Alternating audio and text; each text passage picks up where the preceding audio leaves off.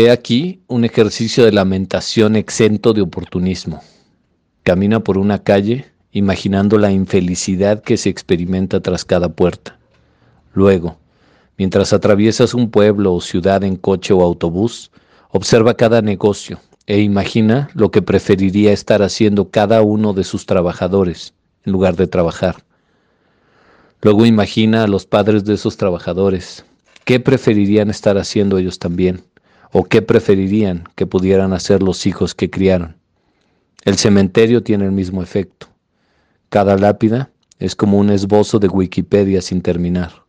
A continuación, haz lo mismo, pero esta vez enfrente de una cárcel. Luego hazlo en un hospital. Estás escuchando Yo no sé vivir un extraño podcast donde quienes vamos a morir charlamos sobre filosofía, literatura, desengaño y crítica. Esta semana continuamos hablando del demoledor relato de la poeta Anne Boyer en torno a la enfermedad, la furia y la brillantez de su crítica al sistema capitalista. También platicamos sobre la hipocresía de todo lo que rodea la industria de la salud en el mundo. Comenzamos. Les dije que se iba a poner bien loco y que trajeran su mantita, su peluche o alguien que los abrazara porque esto iba a valer madres, güey. Hay una frase chida de la autora que cada ser humano le deberían de dar una guía de cómo morir cuando nace, cómo va evolucionando su enfermedad, como que va agarrando más tono mientras va relatando las etapas de su enfermedad. Por ejemplo, en los últimos capítulos creo que habla como algo así del hecho del enfermo y eso ya es pues la etapa, estaba en su cama y que estaba muy débil para moverse y ahí es como cuando se empieza, como que se empieza a desenvolver más para explicarnos, es cuando empieza a hablar sobre el dolor también, unos capítulos antes el libro fue también agarrando más tono como fue agarrando la evolución de su enfermedad. Uno de los peores bienes muebles que hay es la cama, porque en esa, o sea, tienes uno de los actos que según los seres humanos más disfrutan, que es el sexo, y luego tienes ahí también tu acto de morir.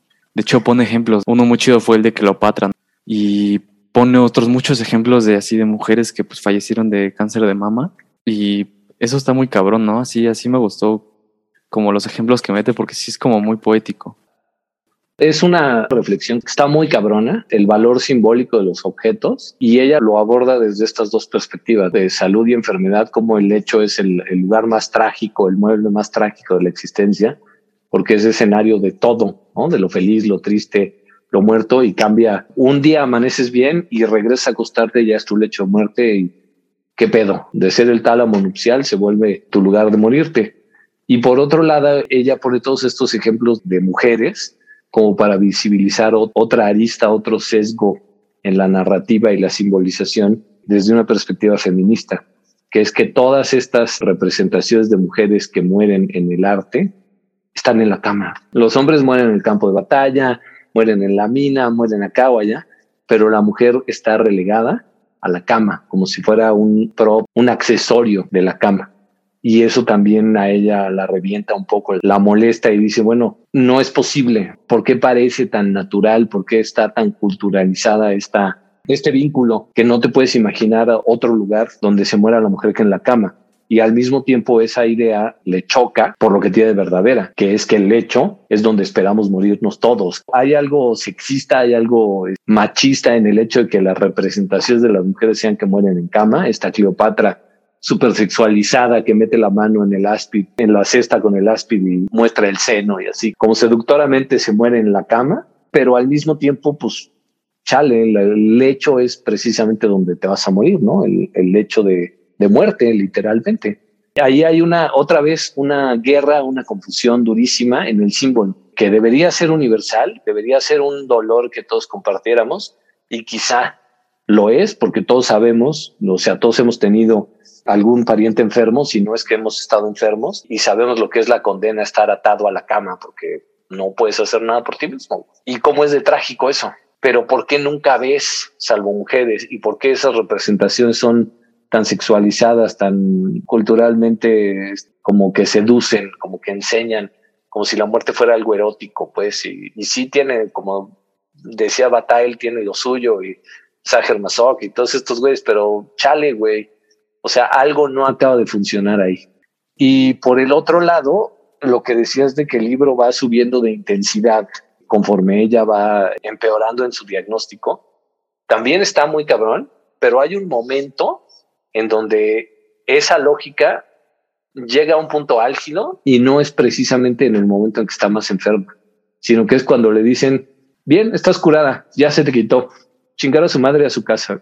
Y ella lo dice, se acuerda de John Donne, que también es este poeta inglés maravilloso, tiene unas descripciones sobre la enfermedad muy, muy de lujo, preternatural renacimiento al volver a la vida después de una larga enfermedad, lo dice con mi pinche traducción, él lo dice con elegancia, preternatural rebirth, etcétera, etcétera, pero ella lo dice al final de un capítulo, dice, con esas noticias, cuando me dicen que ya estoy sana, soy como un bebé que nace a manos de la gran deuda del amor y la ira y si vivo otros 41 años para vengar lo que he pasado, seguirán sin ser insuficientes. Como que incluso hay una rabia, hay un, rechazo, un, todo esto que sufrí preparándome para morirme y ahora me lo robas, cabrón. No podemos hacer explicaciones dicotómicas como que, ah, bueno, ya vas a vivir y entonces sacas las maracas y bailas, ah, soy feliz, voy a vivir, voy a vivir. A ella parece que le choca, como que duele más que le digan, bueno, pues todo salió bien, cuando ella había estado trabajando tanto lo subjetivo, no sé si para en la muerte, pero sí como encajando, haciéndose fuerte, haciéndose a la idea de que a lo mejor las cosas no salían bien. Y de repente le dicen, salió bien, ganaste y sas, y ahora qué de fraude, ¿no? Porque no es que se enferme de la enfermedad, sino todo lo que sobreviví, o sea, todo lo que pasé y que de repente ya podía yo decir esto se acabó porque ya me morí, ya no lo voy a pensar, ya no, no me voy a preocupar y ahora tienes toda una vida para pensar en ello, güey, para decir, pues sí, el mercado me explota, mis amigos me abandonan, güey, o sea, ya me abandonaron, estaba tan ocupado en mi cuerpo y en mi muerte que pues no había tenido tiempo de reflexionar lo horrible que fue que mis amigos me abandonaran. Pero de repente estoy vivo, estoy sano, bueno, sano otra vez, con esperanzas de vida a largo plazo y regreso a una vida en que ya no es la misma. O sea, no me morí físicamente, pero toda una faceta, una forma de ser de mi yo, pues sí, se murió. Y ella también lo dice en otro momento del libro, habla de que este deseo a veces de morirse no significa que ya no quieras la vida, sino que ya no eres capaz de soportarla. Y un poco esta rabia que tiene contra el diagnóstico final positivo de que no, no se murió, es un poco eso, sea, ahora que no me morí, tengo que volver a soportar todo esto, porque esto va a volver a pasar. No es la última vez que voy a estar a punto de morirme o que en efecto me voy a morir. Entonces también hay, cierta rabia y yo siento que se agudiza más esta emoción exacerbada de no saber cómo encajarlo en lo simbólico. Voy a colgarme de Lacan. La violencia surge cuando se rompe el orden de lo simbólico. A eso me refiero con su rabia. Se le rompe el orden simbólico por completo. Y entonces truenas. ¿Qué hago? Y ahí se, se agudiza su dolor, como se venía agudizando por cada situación de enfermedad más dolorosa y más desesperada. Parece que al final el punto más álgido y más eh, rabioso de su experiencia es cuando le dicen, pues no, todo esto fue para nada, regrésale a la vida. Fuck. Sas. Creo que es justamente en ese capítulo que dices, ella mete un ejemplo de una señora que le dice, yo no he sido la misma desde hace 30 años que me liberé de cáncer. Todas las mañanas tengo que irme a trabajar, regreso a mi casa y tengo intervalos de ausencia. Casi casi dice así de que en la tarde pues no sé quién soy, me ausento y en la mañana vuelvo a fingir que tengo que ir a trabajar y que estoy bien, porque me tengo que autosustentar. Y luego pone otro ejemplo de también una misma mujer que tiene ese mismo problema y dice, no, pues pasamos el mismo procedimiento, pero yo sí me salvé y ella no, y no sabemos por qué, o sea, qué fue lo que cambió puta, está cabrón porque desde el título, ¿no? O sea, yo me puse a analizar qué es desmorir. Para ella, ¿qué quiere transmitirnos con desmorir? Y pues entiendo que ella piensa que, o lo que dice es que muchas de las mujeres han muerto por someterse a la quimioterapia. Dice, eso ya es como morir y el desmorir es, pues, vivir, de, o sea, decidir vivir y morir de tu cáncer y no del tratamiento. Creo que así lo dicen en algún momento, pero yo también lo entiendo en esto que estaba yo diciendo, o sea, que habías llevado toda esta larga agonía que ya te habían dicho, no, pues ya te moriste. Y el proceso que ella vivió es lo contrario. O sea, es el desmorirse. Te dijeron que te iban a morir, te ibas a morir y al final, uff, no pasó. Como que encaja con lo que decía. Hay quien sigue el tratamiento y muere, hay quien no sigue el tratamiento y pues prefiere vivir, pero al final todos estamos en esta lucha, lo dice ella, contra la entropía, nuestra cotidianidad ocurre cuando le queremos poner un, un alto a la decadencia y sea que ese alto sea a través del tratamiento, quimioterapia, radioterapia, lo que sea, o a través de decir, ¿sabes qué? Sin tratamiento lo que me queda lo voy a vivir y ya está. Al final no estamos en un proceso de vivir cuando estamos vivos, sino en el proceso de intentar por todos los medios desmorirnos, porque para allá vamos. Entonces, el título es súper poético. Es una idea que nos pega en la conciencia, pero que es muy difícil traducir en términos claros. Va a aprender a desmorir porque justo estaba preparándose para morir y le, le quitaron eso. Entonces, ahora es un proceso a la inversa. No sé si más, como mencionó Eric, pero por lo menos igual de doloroso para ella. Sí, pues me pareció que un poco la enfermedad fue, digamos, diagnosticada desde pues un conjunto pues de categorías que a partir de, ciento, de ciertos síntomas que tiene un paciente, pues se crea una enfermedad. Hay muchos tipos de enfermedad, pero parece que los avientan como a todos en el mismo saco y que de pronto el desmorir implicaría pues soportar o vivir con, con la percepción de que tu cuerpo fue destruido pues por un procedimiento que te llevó al límite y que pues a veces es preferible morir a soportar todo el tratamiento, no solo porque la soledad a la que te vienta, sino pues también porque pues te va, digamos, cortando a pedazos. Comentaba que había una imagen ahí en, en el libro donde pues aparece alguien atravesado como con flechas. Pues me parece una buena imagen la representación de vivir aún con todas esas flechas atravesándote. Efectivamente, una de las cosas que ella denuncia es que hay mucha simulación, mucha simbolización chafa alrededor de la enfermedad. De hecho, hay todo un capítulo que se llama El fraude y que va sobre eso, cómo se falsifica la enfermedad. Pero no es que precisamente se falsifique su enfermedad particular, o sea, su diagnóstico, sino lo que resulta simulado es, son estas respuestas predeterminadas socialmente aceptables hacia los comportamientos esperados de una persona enferma o hacia los comportamientos esperados de nosotros como quienes rodean a una persona enferma y sobre los comportamientos esperados de una autoridad médica que te manda un tratamiento, otro, lo que dice sobre el doctor bebé, que él está convencido de su tratamiento, el otro doctor está convencido de otro tratamiento experimental.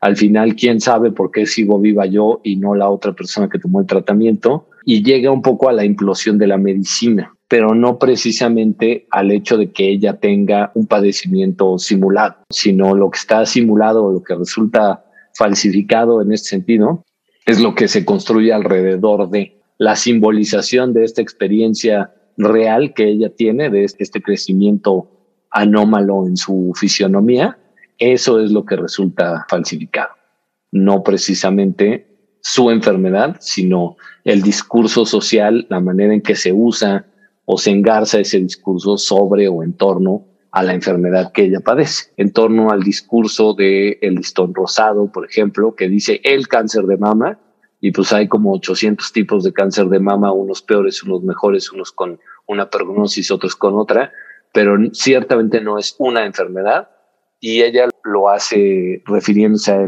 otro libro que un día si tienen estómago y valor para enfrentarlo, El emperador de todos los males, la historia cultural del cáncer. Es una historia del cáncer desde el principio de los tiempos hasta hace 15 minutos y justo uno de los presupuestos esenciales es que el cáncer no existe. Hay cinco mil enfermedades diferentes de diferentes tipos, alcances, causas, efectos y lo demás, que por alguna razón hemos decidido nombrar de forma colectiva como cáncer, pero pues no es que el cáncer sea una enfermedad y por eso también resulta un tanto falso Hemos hablado y hemos profundizado muchísimo en efectos subjetivos, así, experiencia del enfermo, pero también está pues, toda la crítica que hace al sistema de salud, al sistema capitalista en sus usos de la salud. Yo sí quería decir algo de eso. título justamente es una reflexión de la enfermedad en la era capitalista. Y sí es justamente cuando desde que lo propusimos es todo lo que esperaba en el libro, porque, o sea, critica muchos aspectos de enfermarte ahorita en esta era, específicamente, ¿no? En el cáncer que condición económica o tienes una pareja o no, eso también depende, ¿no? Si vas a sobrevivir o no, que hay más probabilidades que sobrevivan las mujeres casadas, porque tiene alguien que las apoye con el tratamiento, pues con lo económico, y disminuye muchísimo más si eres mamá soltera. Siento que ahí es donde entran todas estas críticas, como este sistema, te hacen la intervención médica y luego luego ya estás en la calle cuidándote tú sola.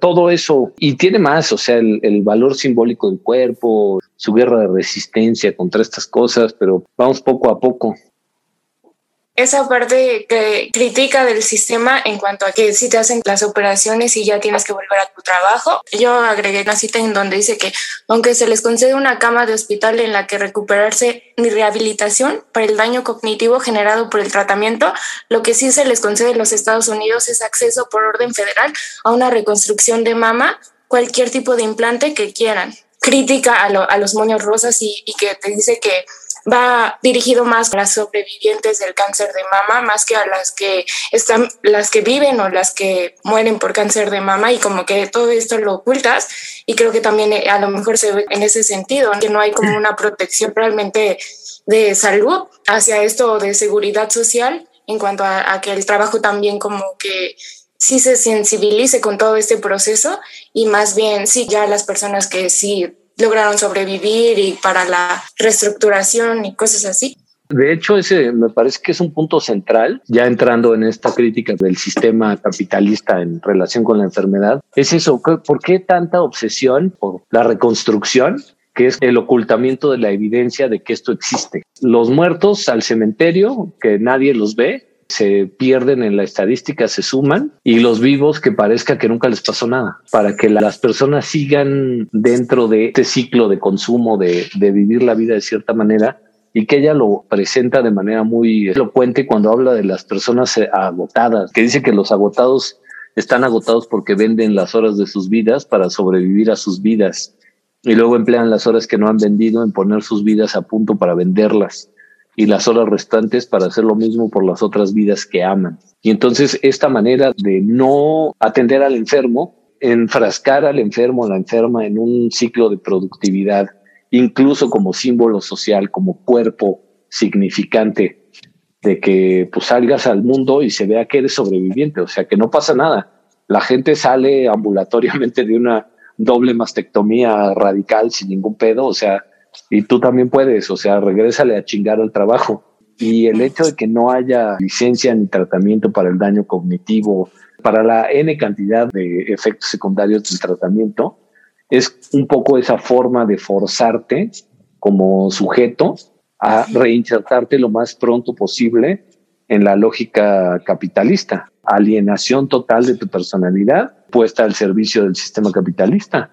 Y aquí hay una demostración plena de que el sistema está interesado en ti como elemento significante productivo, pero no como individuo doliente. Creo que es una crítica esto también de las cuestiones de belleza, porque bueno, desde el principio de ella, cuando se entera de esto de la enfermedad y demás, y esas cuestiones que más hacia el género femenino, y como que también te pega esto de que tienes que rasurarte y que el cabello para ella era algo súper importante porque crecía y que todo lo que ella pensaba cambia, ¿no? Como su visión de lo que yo pensaba y que a veces, hasta ella incluso hay una parte en donde dice que yo me levantaba y seguía ciertos tipos de belleza y me levantaba para ver si había cambiado algo de mi cara y así, y ahora me siento avergonzada.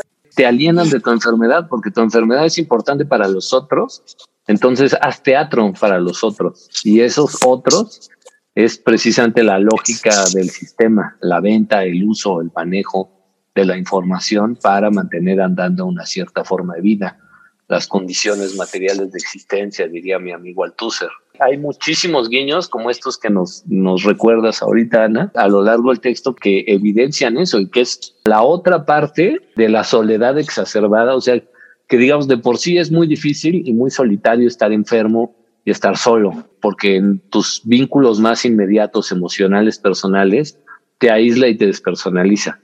Pero también si lo ves en un aspecto sociopolítico general, eso multiplica y hace eco de ese aislamiento y esa soledad, porque resulta que ni siquiera eres dueña de simbolizarte o de participar en la sociedad conforme a tu experiencia, sino que ya tienes un lugar asignado y te van a ir llevando y te van a poner en esa casilla, de modo que le convenga al sistema como está actuando.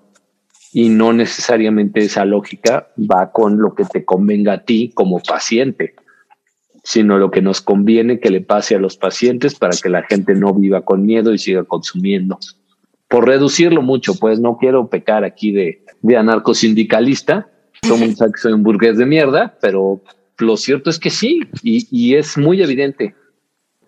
Según yo, en alguna parte sí cuenta que tiene una hija, pero es pequeña. Que en algunas partes la cita y le dice que qué bueno que se curó y así. Si tienes hijos, sí son los que te van a apoyar, pero piensen en el futuro quién estará ahí para ustedes. También en alguna parte la autora nos menciona que en las cárceles casi nunca verás a estas personas de cáncer pues estar en esos lugares porque ellas se las viven en realizando estudios o se la viven en clínicas, así, ¿no? Salen de una y entran a otra, casi casi como pues vehículos que siempre tienes que estar mandando al taller a que los revisen y eso sí está culero. Estas personas se la tienen que estar viviendo haciendo estudios, yendo a clínicas. Y pues sí lo digo así también desde la experiencia. Lo he vivido con dos parientes. Pues te consume, por eso quedan agotados todo este consumo de energía que es estar haciendo estudios o yendo a clínicas, pues, ¿quién le gusta ir a los hospitales? Yo creo que sí te desgasta muchísimo. No es que yo esté de acuerdo con eso de que los hijos te van a cuidar. O sea, es algo que a mí me dijeron. Me preguntaban, bueno, ¿por qué no tienes hijos? Pues porque no quiero. Y me dijeron, bueno, pero ¿quién te va a cuidar cuando estés enfermo? Y yo dije, bueno, pero pues esa sería la razón más egocéntrica y chafa para atenderlo. O sea, no es que vaya a tener pequeños sirvientes que me salvarán. Aunque ella misma lo dice también, o sea, hay un momento en que habla de que el cuerpo enfermo lo que está diciendo es quiéreme y que ese quiéreme, ese pulso egocéntrico, está presente cuando somos niños, como diciendo quiéreme por lo que voy a hacer por ti cuando tú lo necesites. Y que los ancianos, las personas mayores también dicen quiéreme por lo que ya hice por ti pero que el enfermo está en una posición muy difícil, el enfermo como ella, a los 40 años, que todavía es, ya no es joven, ya no es viejo, se supone que es en el momento en que ella debería estar cuidando y queriendo a otros, y de repente te toca ser quien dice, quiéreme. Y entonces tienes que buscar otra forma de decirlo. Y ella dice, quiéreme por el recuerdo de lo que pudo haber pasado y quiéreme también por la promesa de lo que podría hacer si regreso a la salud. Quiéreme, dice la persona enferma en la flor de la vida, esforzándose porque parezca que se restablecerá, por lo que he hecho antes y también por lo que podría hacer. Y también quiéreme por el presente en el que estoy atrapada eternamente, sin saber con certeza qué vínculo me une al tiempo. Entonces siempre hay esta aspiración o esta exigencia un tanto egocentrista, pero pues ella considera que es lo natural. Pues también es cierto que hay hijos que son bien ojetes y que no cuidan a sus padres, ni a sus abuelos, ni a nadie, los que te abandonan. Porque, ay, no, mi mamá está tan enferma que no puedo soportar verla. Y hay un chingo de obras de ficción. Es un libro que se llamaba La llave de Sara, un pedo así, ubicado en la Alemania nazi. Son unas niñas judías la chingada. Es la historia trágica de una sobreviviente que vive toda su vida sintiéndose muy culpable porque ella se echó a correr mientras la casa en donde estaban ella y su hermanita chiquita encerradas se quemaba y dejó que su hermana se quemara. Entonces es esta señora sintiéndose mal toda la vida, diciendo, ay, es que mi hermana se quemó, ay, es que mi hermana se quemó, ay, qué triste que mi hermana se quemó. Son 400 hojas de decir, ay, yo sufro mucho porque ella se quemó. Y ni una pinche palabra sobre la hermana quemada. También hay estos discursos en donde no es cierto, en donde la gente te abandona o te usa o te transforma en una imagen idealizada para convertirse en el centro de la historia. Y también eso pasa con los hijos, suponiendo sin considerar que eso fuera una razón para tenerlos, pues noticias, amigos y amigas del público, hay veces que los hijos te abandonan porque dicen, ay no, está tan mal que no lo puedo soportar. es que me enoja mucho porque mi pariente con Alzheimer no se acuerde quién soy cuando lo llego a saludar. Por eso ya no lo voy a ver. Bueno, o sea, es válido. No soy quien para juzgar a nadie, pero sas, güey. Y los hijos se lo hacen a los padres. Y hay padres que se lo hacen a los hijos. Y hay amigos que se lo hacen a las amigas. Y hay parejas que se lo hacen a las parejas. Y al revés también. Hay gente que dice, estoy tan enfermo que ya no te quiero volver a ver. Para que no sufras viéndome enfermo. Y pues uno se queda un poco de piedra, pero todos esos discursos son posibles. Entonces no hay garantías de que los hijos van a ser quienes te cuiden. Lo que sí hay es la garantía de que todos somos este grito emocional que le lanzamos al mundo y a nuestros semejantes diciendo, quiéreme, por favor, quiéreme por lo que pudo ser, por lo que puede llegar a ser, pero quiéreme. Y es un poco triste porque es la lógica transaccional, como si solamente pudiéramos querer como pago, como contraprestación a servicios rendidos por alguien más. Y esa idea me enferma un poco, me, duele, me entristece mucho porque pues no, no debería ser una lógica mercantilista. Y sin embargo parece que es la mejor manera de argumentar en favor de un apoyo en una circunstancia límite como esta. Y que creo que es lo que, lo que decía Iván cuando decía que no había querido que las personas se acercaran a su enfermedad por eso porque llegan así como con esta lógica transaccional. creo que se siente peor eso que estar solo. Por lo menos en mi caso así ha sido. Incluso retomando el ejemplo de Iván, que ponía de Iván Illich, pues incluso él tenía familia, prefería morir solo en el cuarto. Está resentido contra la familia y en eso hay momentos en que está resentido porque ellos van a seguir viviendo y él ya no, porque tienen planes y él ya no. Pero también de repente otra vez esta lógica transaccional de que algo me deben algo no me han llegado a pagar suficiente lo que hemos vivido, de lo que hemos estado juntos o como ustedes quieran, pero ahí hay algo también bastante duro, que aparentemente no podemos soltar esa lógica de intercambio, incluso en estas situaciones que deberían ser, como dijimos con Kundera, cuando nos debiéramos ver como somos, completamente indefensos y tratarnos como tales, parece que aún ahí no somos capaces. Cosa que es, híjole, muy triste. En este punto es donde me parece maravillosa. No sé si es irónica, no sé si es en serio, no sé si es un grito de desesperación, pero ella dice que conoció a alguien que le dice, no, güey, es que en esto de estar enferma debes usar el cuerpo como arma, o sea, como hacer la revolución del cuerpo para recuperar el discurso y la centralidad y el espacio y dice, no, lo que tienes que hacer es arrancarte los cabellos que se te caen en la quimio y aventárselos en la cara al primer cabrón que pase. Y cuando alguien te, te niegue la entrada a un lugar, te arrancas pelos y se los pones en la mano y le dices, órale, ahí está. O sea, usar el cuerpo mismo en decadencia como un arma de resistencia contra estas formas de tenerte lástima, de ocultarte, de despersonalizarte, de desaparecerte, como hacer que explote la enfermedad en todo su espacio para recuperar cierta agencia en el discurso. Cuando alguien no te dé permiso en el trabajo porque tienes cáncer y te digan, ay no, eso no está cubierto por el seguro, arráncate el cabello y pónselo en la mano y dile, gracias cabrón. O una de las uñas que se te caen, arráncasela y, y pónsela en la cara. Para que vean. O sea, no cambia nada, no te van a dar el permiso, no. Pero algo va a transformarse porque la evidencia misma de que no estás haciéndole al pendejo y no debería ser una cuestión de permiso legal conforme a la ley, la norma laboral en curso, está en, en la misma decadencia del cuerpo.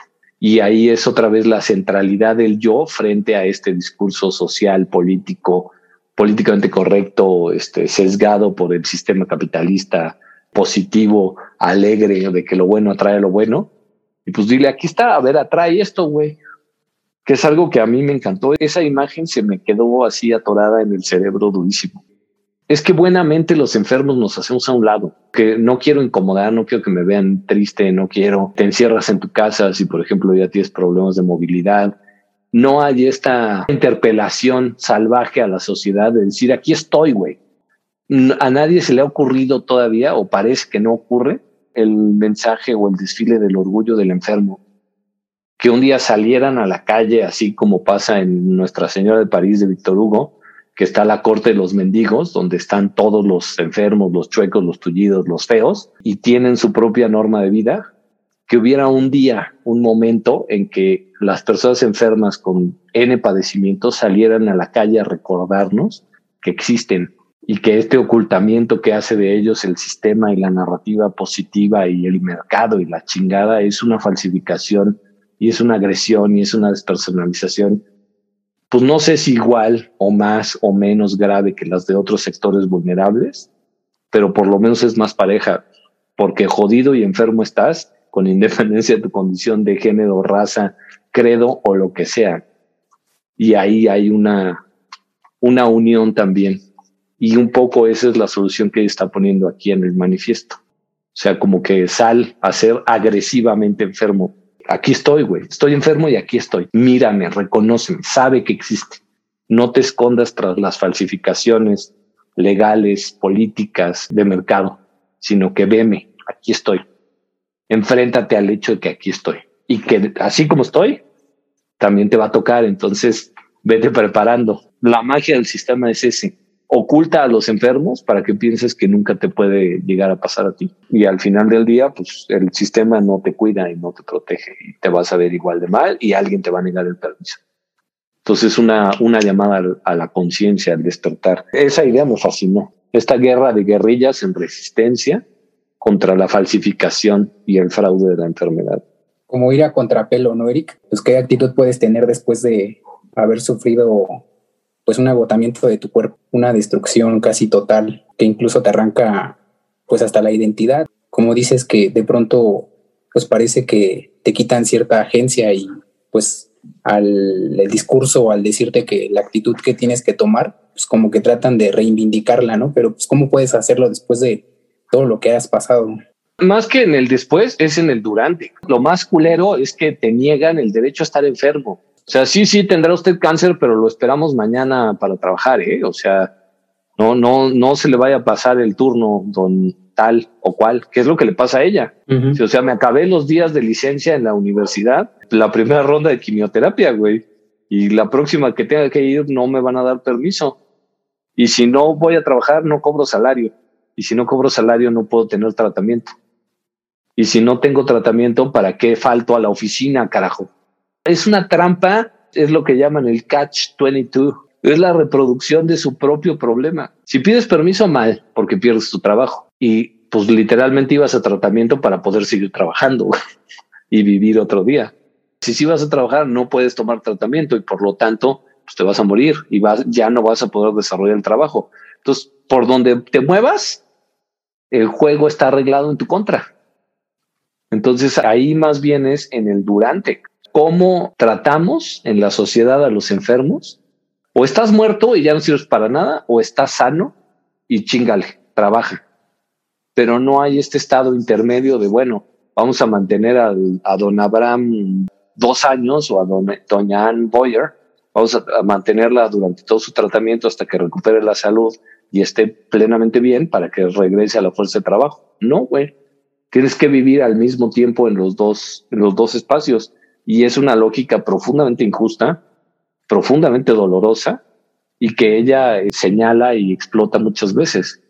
Y por eso es esta especie de revolución del enfermo. O sea, no es regresa ya que te curaste el cáncer y vele a decir que chingue a su madre al que no te dio permiso. No, es en el momento en que estás decayendo, decae de manera escandalosa y agresiva en frente de la gente que no quiere reconocer que estás decayendo y que te duele y que te estás muriendo también siento que puede ser muy fácil decir, no, pues yo me quiero morir, déjenme morirme y pues esa es mi decisión, no sean egoístas, pero también tendríamos que analizar cómo reaccionaríamos nosotros si nos lo dicen pues, nuestra mamá, nuestro papá, nuestras hermanas, tu pareja. Siento que es muy difícil respetar esa situación, esa decisión más bien. Y pues sí tendría, al menos yo, que trabajar, por ejemplo, en eso, en respetar las decisiones de los demás y también en saber qué decir, ¿no? Porque no le vas a decir, bueno, o sea, si está bien, muérete, ¿no? O sea, si ya está enfermo y si ya tomó la decisión, yo creo que de nada no está de más, pues decir que tal vez nos gustaría que esa persona estuviera en nuestros planes, aunque sé que sigue sonando muy egoísta, pero pues sí creo que cada quien debería de analizar si está en la, si en el momento en el que alguien de sus seres queridos toma esa decisión, pues la va a respetar sin más. Por ejemplo, si la autora hubiera no respetado, ¿cómo hubiera reaccionado si su hija le hubiera dicho, o sea, sabes que yo no me quiero tratar aunque esté joven? Eso me hubiera gustado saber su punto de vista, ¿no? O sea, qué decidir, cómo reaccionar ante eso. Y que yo creo ahí que, que sería radicalmente diferente antes y después de, de su experiencia, ¿no? A lo mejor antes de vivir lo que vivió, hubiera tenido, y por eso es tan doloroso este, esta resistencia al discurso, le duele tanto, porque pues uno se conoce que así vivió y así pensó mucho tiempo, de repente pasas la experiencia y dices, no mames, todo esto era horrible, qué discurso tan enfermo he estado performando, necesito hacer algo para cambiarlo, necesito, como ella dice, escribir la verdad para quien puede todavía hacer algo con ella. Yo creo que sería eso precisamente, que hablar con, con ella misma, o sea, reconocerse a sí misma como antes de la experiencia y después, vería este cambio radical y quizá es una de las aspiraciones que tiene, que nosotros también como lectores encajemos esta pregunta que tú haces con toda certeza. O sea, prepárate, porque si un día te dicen, o sea, como lo hemos dicho muchas veces, no se trata de ti, se trata de la persona que está enferma. Entonces, no le digas, no la rechaces, no le regañes, no, no, no, acompáñala hasta donde quiera y en lo que quiera y en lo que pueda soportar tu compañía. Y rechaza, lo dice también esta eh, Amboyer, debes confiar en que lo que quiere, lo que quería decir mi cuerpo al desear la muerte no era que odiaba la vida, solo que ya no era capaz de soportar más aquello. Otra vez no se trata de ti, no significa, ay, es que me quieres abandonar, por eso no te quieres tratar. No, güey, no, no tiene que ver contigo. O sea, deberíamos tener otra lógica en el acompañamiento de los enfermos, este, y no solo los terminales, pues, hasta alguien que le duele la panza. O sea, no, no, no sé por qué nos parece que solo aplica a veces a lo más grave, pero lo cierto es que en cualquier enfermedad, en cualquier malestar, debemos acordarnos que no se trata de nosotros. A veces le duele la cabeza a mamá o a la pareja o a quien sea y te contesta fuerte y te ofendes, ¿no? Ay, no, ¿cómo te atreves? Y de, por sí le dolía la cabeza y luego se la haces de pedo, no mames, o sea, ¿qué clase de empatía? Todos tenemos derecho a un mal día, todos tenemos derecho a sentirnos mal, pues hay que respetar, hay que, hay que enfocarte en el dolor ajeno. No solo imaginándonos en un escenario de cáncer, sino eh, pensar en la otra persona, en el supuesto de lo que está dispuesta esa persona a luchar, o sea, qué es lo que está dispuesto a soportar esa persona. En el caso de, esta autora, pues a mí, bueno, como médico me queda muy claro que es un tratamiento súper largo, doloroso, que las posibilidades de que sobreviviera es muy baja. Entonces, a lo mejor yo digo, ah, lo entiendo perfectamente, pero somos capaces también de entender si alguien dice como pues, tengo gripa, ya me quiero morir, o me duele la cabeza, o recientemente algunos casos de una persona en Suecia o algún lugar así que pidió la eutanasia, era un científico que ya tenía 90 años, no tenía nada, pero dijo, ya no quiero vivir.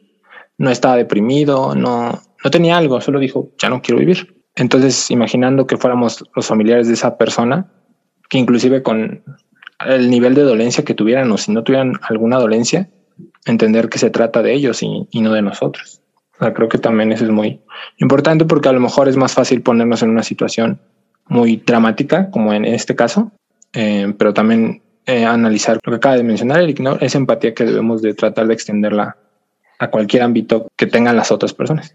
E, eso último me encanta. O sea, mientras hablabas, en lo que estoy completamente de acuerdo en todo, pero justamente esta es la misma lógica de cuando que hemos comentado la vez pasada con las fidelidades, ¿no? Cuando alguien te dice, sabes que ya no quiero estar contigo, no se trata de ti, hermano. Cada persona es libre de estar o no con quien le dé su gana. Déjale ir, ya. Respeta. Lo mismo, o sea, oye, quiero comer pizza. No, pues no se me antoja. No la convenza, no le diga, no, ay, como siempre, nunca te gusta comer. No se trata de ti, güey. No es un mensaje sobre ti, es sobre su propia experiencia. Justo lo que dices me encanta, ampliar este espectro tomar esta idea que nos está dando desde una situación límite súper dura, súper grave, pero entender que es aplicable a N cantidad de otros aspectos de la experiencia humana y que no deberíamos dejar de, pensar que esto es aplicable no solo a una, un enfermo grave o terminal, sino que hay N cantidad de aspectos, casi en lo cotidiano, deberíamos por lo menos reflexionar un tanto desde esa perspectiva que igual hacia la comunidad médica, que el hecho de que sepamos un poco más sobre el cuerpo, pues tampoco nos da más conocimiento sobre lo que es mejor para los pacientes, en términos de que es extremadamente difícil entablar una relación al grado en que podamos dar un consejo que no esté sesgado hacia lo que nosotros consideramos mejor para inclusive nuestras propias carreras, como suele pasar, por ejemplo, en cirujanos que pueden aceptar o negar cirugías y hacen que se van mal sus números pero que recordar eso, digo, sobre los médicos, porque los pacientes son los que deben de tener la última palabra y no tachar o tratar de invalidar su voz. Hay un punto que ella misma también hace al respecto. Ahí al principio y a lo largo del libro está ella diciendo, que la modernidad, pues la sociedad de la información en la que vivimos, está cabrón porque ha multiplicado la capacidad de generar pesadillas, que precisamente esta nueva forma de entender la ciencia médica, que es cuantitativa, estadística, matemática, lo que ha hecho es reducir al paciente a un número probabilístico. Y entonces que ella puede o podía perfectamente entrar a un sitio que cita, en donde metías tus síntomas, tus números, tu transformación en información, o sea, la instrumentalización del cuerpo como información, y te daba un resultado. El 99% de la gente como tú resiste tantos años, con o sin tratamiento, o tantos meses.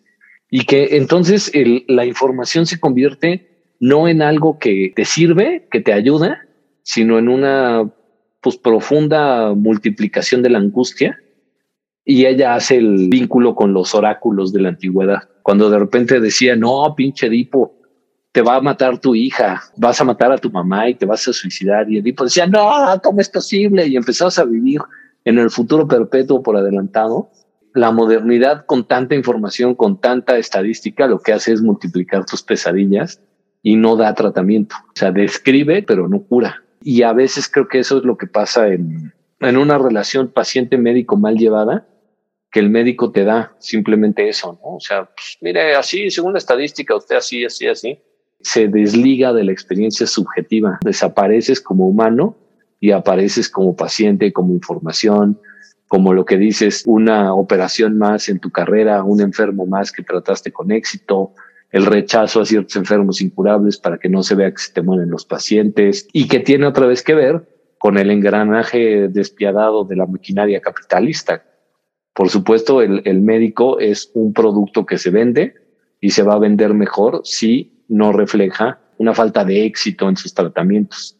Entonces van por lo seguro, no intentan cosas nuevas, no intentan tratamientos radicales, se van anquilosando en una tradición de lo usualmente aceptado en la ciencia médica o en, la práctica de la medicina. Y eso acaba por desgraciar al paciente, pues que vemos otra vez que en un mundo que está organizado de esta manera, el último en el que estamos pensando es en el enfermo.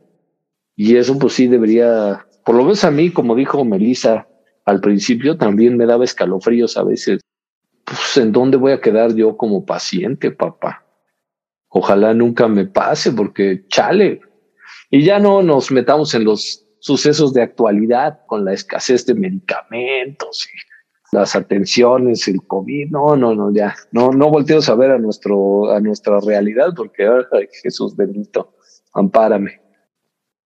Justo de ese tema, Eric, también en una parte dice que si bien ella tiene cáncer, también tiene otra enfermedad que todos nosotros compartimos y que es exclusiva de esta época. Y dice que es el exceso de información también dice que es esa enfermedad, ¿no? De exceso de información que, o sea, nos pone de ejemplo que veía un canal de YouTube de una chava que describía todo su proceso y que al final pues solo quedaron su, su pareja, que era el último que subía los videos por ella ya después de que ella falleció. Y dice que le llegaban muchos mensajes de gente que le mandaba otros métodos para intentar curarse.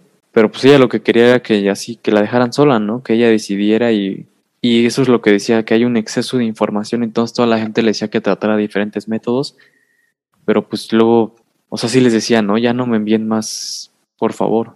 Sí, de, de hecho es, es, esta parálisis de la sobreinformación. Cuando hay demasiadas alternativas, ya no puedes hacer nada con eso. Que te dicen, no, prueba el jugo, prueba esto, prueba la quimio, prueba la radio, prueba hacer yoga, prueba los cristales sanadores, prueba este, la dieta del keto, prueba la, jugoterapia, pero puta, no hay nada.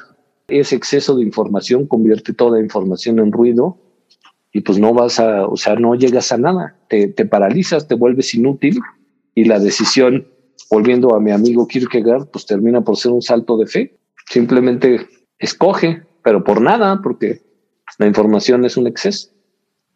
¿Qué pasa cuando estamos enfermos? Buscamos en internet cualquier cosa y la información que sale es tremenda, o sea, puedes incluso encontrar que tienes cáncer para una enfermedad que ni siquiera tenía que ver con, pero es esta, y sí, súper de acuerdo con ambos, que hay un exceso de información que de hecho en publicidad se crea un término muy chistoso y peculiar que se le llama infobesity, que tiene que ver justo con esta enfermedad que estamos presentando ante el exceso de, información, ¿no? Yo lo veo desde la teoría de la comunicación y de los sistemas de Luhmann, pero es lo mismo. O sea, cuando tienes tanta información, se vuelve ruido. Ya no hay forma de distinguir entre ruido y relevancia. Y eso nos duele. O sea, esa es otra forma en que nuestro sistema poscapitalista, industrial y todo, nos desgracia a la hora de estar enfermos. O sea, y si se fijan, ya pasamos por todos los, los aspectos de la personalidad, o sea, lo que constituye a un, a un sujeto que es el aspecto lingüístico, se destruye o, o, te lo arrancan porque el lenguaje que hablas ya no es el tuyo, te viene impuesto. El aspecto simbólico, porque ya no eres tú, ya no eres lo que tú representas, te desaparece tu forma de significante. Y el aspecto ideológico, también ahí ya tronaste y estás perdido y quedaste fuera. La enfermedad no solo en este sentido, como nos lo está presentando Anne Boyer, no solo ataca el cuerpo, sino que la experiencia de la enfermedad también implica una degradación, un, un daño irreparable casi a las estructuras significativas que te construyen como sujeto, como persona. Ahí hay otro llamado a, la teoría clásica de la medicina, la de este Hipócrates y Galeno. Lo físico es también espiritual, lo espiritual es físico, lo físico es simbólico, no hay mente sin cuerpo, no hay cuerpo sin mente, pues la conciencia es la capacidad de estar, de saber lo que le está pasando a tu cuerpo. Entonces no hay separación, no hay, no hay más allá. Entonces cuando una enfermedad te ataca, te afecta sí de formas plenamente fisiológicas, pero también lleva y ejecuta una afectación muy dura no vamos a decir sobre el espíritu, sino sobre la conciencia o la subjetividad como forma de significación de quién soy, como narrativa personal. Y ese es un aspecto que muchas veces se nos olvida como gente que rodea a una persona enferma y también, por lo menos en mi experiencia, a los médicos se les olvida un chingo que el paciente no nomás es un sistema mecanicista en que le introduces este, dos chochos y ya o sea, ya se le tiene que quitar el dolor y ya pasó, señor, deje de estar molestando, sino que también tiene otros aspectos que, que deberíamos tratar de sanar y mitigar el, el dolor, porque no todo es físico. Con esto, creo, hemos cubierto todos los aspectos que Anne Boyer expresa en su libro Desmorir. Me gustaría cerrar con el final del libro, que, híjole, está muy cabrón, es verdaderamente doloroso, pero nos recuerda algo que también hemos comentado aquí en otras ocasiones, que está hablando de las mujeres que murieron antes y ciertas, este, varias feministas y que todas murieron de cáncer y etcétera, etcétera. Y dice, antes de enfermar, la obra de estas mujeres muertas me había hecho compañía. Habían imaginado una nueva forma de estructurar el mundo y con ella sus posibilidades reales. En mi cuadragésimo primer año, Reuní a estas escritoras a mi alrededor. Me desvinculé de las cosas de los vivos poco a poco. Imaginé una nueva estructura del mundo, como hacía siempre. Luego ensayé mi muerte. Me desnudé del deseo, como quien se quita la ropa. Se redujo mi actividad, se redujeron mis apegos. Luego se abstrajeron mis ambiciones. Era capaz de amar en la distancia y así de imaginar una forma mayor que amor. La mortalidad es un marco de referencia maravilloso. Qué alivio no haber sido protegida de sí no ser una persona sutil y delicada, cuya experiencia interna se compone únicamente de buen gusto y cortesía. Qué alivio no coleccionar diminutas heridas como si fueran grandes descalabros, mientras el resto del mundo sangra siempre, en serio, de verdad. Un error de percepción más. Que los que tienen protección social puedan mirar a la cara a aquellos que en algún momento han carecido de ella e imaginar que la debilidad reside en el que sangra, no en los que nunca han sangrado. Los que subestiman la belleza y el lujo de la supervivencia lo hacen porque rara vez han estado casi muertos. Yo he sobrevivido. Sin embargo, el régimen ideológico del cáncer implica que llamarme una superviviente siga pareciendo una traición a las muertas pero admitiré que no pasa un día en que no me sienta exática por seguir viva. Lamento no haber sido capaz de escribirlo todo. Los grandes orbes de lo no dicho continúan flotando en el aire, pero ha llegado la hora de un nuevo problema, le dijo la horizontal a la vertical. Entonces la luna, antes obsesionada con menguar, finalmente creció. O sea, ¿qué pedo con la sociedad que piensa que los débiles son los enfermos, los que están sangrando, los que están caídos? Y qué débiles los que nunca se han enfrentado y no saben y no entienden todo lo que hemos estado platicando. O sea, duele, libro triste, o sea, sí terminé queriéndome embriagar, pero qué nivel, Todos estamos enfermos siempre y la enfermedad se llama vida y de esa nomás hay una cura. La mayoría del tiempo los que estamos sanos simplemente vivimos siendo capaces de enfermarnos. En ese sentido, que podemos entender que un cuerpo enfermo es un cuerpo, digamos, ilegible, que no podemos experimentar el mismo dolor. Al final es un cuerpo presente. A pesar de todo el dolor que podamos imaginarnos, solamente se queda ahí, la imaginación. No hay cualquier argumento que valga porque al final es una experiencia límite y es algo que también está en el libro. También se trata de los otros, la reflexión y por supuesto del sistema de salud público. No, no debemos dejar de fijarnos en eso. Es un poco lo que dice, como a medio libro, que la verdad debe escribirse para alguien, un alguien que es todos nosotros, todos los que existimos en este tira y afloja de los vínculos de amor que nos atan a la tierra y del sufrimiento que nos empuja lejos de él, como acompañamiento al enfermo, este acercamiento, rechazo al cuerpo amado que decae, que sufre. O sea, esta relación tirante, como dice ella, sí es súper central dentro de lo que nos quiere transmitir. En esa misma vena, no sé si hayan oído este poema de Dylan Thomas, el de Rage, Rage Against the Dying of the Light. Es un poema que le escribe Dylan Thomas a su padre que se está muriendo y dice, Do not go gentle into that good night Old age should burn and rave at close of day, rage, rage against the dying of the light. The wise men at their end know dark is right, because their words had forked no lightning. They do not go gentle into that good night. Good men, the last wave by, crying how bright their frail deeds might have danced in a green bay Rage, rage against the dying of the light. Wild men who caught and sang the sun in flight, and learn too late they grieved it on its way. Do not go gentle into that good night. Grave men near death, who see with blinding sight, blind eyes could blaze like meteors and be gay. Rage, rage against the dying of the light. And you, my father, there on the sad height, curse, bless me now with your fierce tears, I pray. Do not go gentle into that good night. Rage, rage against the dying of the light. Y que significa algo así como, no vayas tranquilo hacia la buena noche. La edad avanzada debería arder y luchar al final del día.